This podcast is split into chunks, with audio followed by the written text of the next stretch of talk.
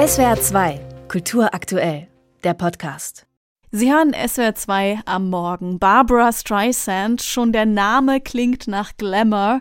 Die Sängerin und Schauspielerin Barbara Streisand wurde 1942 in Brooklyn, New York geboren und sie gilt als eine der letzten großen Diven unserer Zeit. Wobei Diva bei ihr weniger mit Egozentrik oder Arroganz zu tun hat, sondern eher mit ihrer Ausstrahlung. Barbara Streisand ist einfach ein Superstar des Kinos und der Musikwelt und vielleicht sogar der weltweit weltweit erste jüdische Superstar.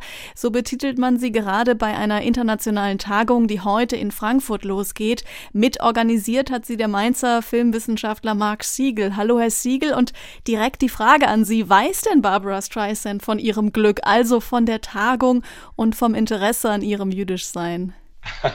Ja, guten Morgen, guten Morgen von mir. In der Tat habe ich Kontakt zu Barbara Streisand bekommen. Und auch ein Grund, warum ich diese Tagung zusammen mit meinem Kollegen Vincent Heidegger organisiert habe, ist, weil ich wie Barbara Streisand aus New York komme und sogar aus einer Brooklyn, New Yorker jüdische Familie. Und mein Großvater war Berühmtheitsfotograf in New York und hat sogar in den 60er und 70er Jahren Fotos von Barbara Streisand genommen. Aber Sie haben Barbara Streisand nicht motivieren können, nach Frankfurt zu reisen? das habe ich versucht, aber das ist nicht so einfach. Ich will nicht zu viel verraten, aber ich sage, dass sie freut sich wahnsinnig. In dem ja relativ langen Wikipedia-Artikel über Barbara Streisand findet ihre jüdische Herkunft, ihre jüdische Familie nur einmal kurz Erwähnung. Spielt der jüdische Glaube für ihr Spielen und Singen denn so eine große Rolle oder muss man eher von einer jüdischen Identität sprechen, die ihre Arbeit prägt? In der jüdischen Kultur machen wir nicht immer solche Unterschiede zwischen Glaube und Identität. Vor allem in der amerikanischen jüdischen Kultur, jemand ist Jude, wenn sie einfach Jude ist und die ist jüdisch erzogen. Und Barbara Streisand hat ihr jüdische Identität zum Thema gemacht in ihrer Arbeit. Und was für uns sehr wichtig war und sehr inspirierend ist, was für mich immer noch inspirierend ist, ist, dass Barbara Streisand, als sie berühmt geworden ist, nie assimiliert hat. Und das markieren wir mit ihrer Aussage, dass sie nie ihre Nase sozusagen kosmetisch verändern wollte. Sie hat so die sogenannte klassische jüdische Nase, hat mhm. sie selbst immer gesagt.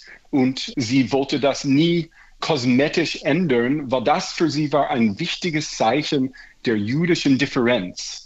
Dann kann man also sagen, Barbara Streisand ist äh, selbstbewusster mit ihrer jüdischen Herkunft umgegangen als andere zu ihrer Zeit im Showbusiness. Hat ihr das auch Nachteile eingebracht? Ich glaube, am Anfang schon war das schwierig.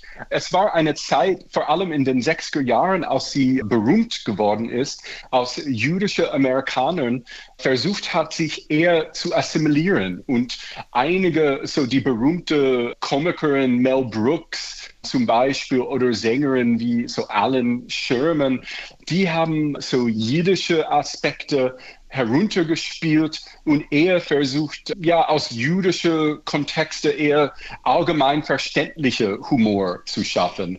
Und Barbara Streisand hat mitgemacht, aber immer mit einer Betonung ihrer jüdischen Differenz. Aber ihr Talent, glaube ich, hat alle überzeugt. Vielleicht schauen wir noch mal darauf, wie sich das Jüdischsein in der Kunst von Barbara Streisand niederschlägt. Also man muss ja sehr aufpassen, keine Klischees zu bedienen, aber Jüdinnen und Juden wird oft ein ganz besonderer Humor nachgesagt, ein hintersinniger Humor, ein schwarzer Humor.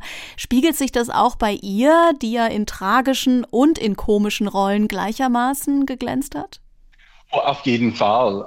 Ich meine, sie ist zuerst äh, berühmt geworden in Film durch ihre Verkörperung von Fanny Bryce, so eine früher vornehmlich jiddische äh, Performerin in den ähm, Anfang der 20. Jahrhundert in den USA.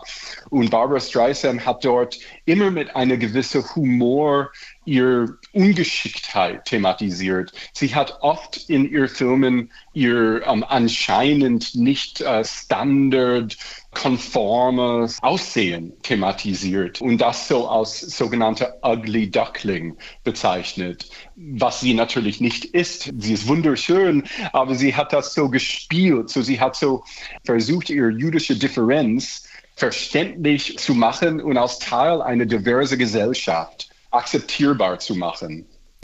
Wieso kommt denn Ihre Konferenz gerade jetzt zum richtigen Zeitpunkt? Also im Moment können sich Jüdinnen und Juden tragischerweise selbst in Deutschland nicht sicher fühlen. Kann der Blick auf die offen sichtbare Jüdin Barbara Streisand da vielleicht inspirierend sein? Ich hoffe, es inspiriert uns hier in Deutschland, das anzuerkennen, dass es eine Vielfalt an Juden und Jüdinnen in Deutschland gibt. Es gibt amerikanische Juden, es gibt israelische Juden, es gibt linke Juden, es gibt rechte Juden und dass unser Event sollte alle möglichen jüdische Perspektiven, politische, kulturelle wahrnehmen und akzeptieren. Und das gibt uns Kraft und gibt uns Hoffnung. Und vielleicht auch ein Zeichen geben, sich nicht zu assimilieren, selbst in diesen Zeiten?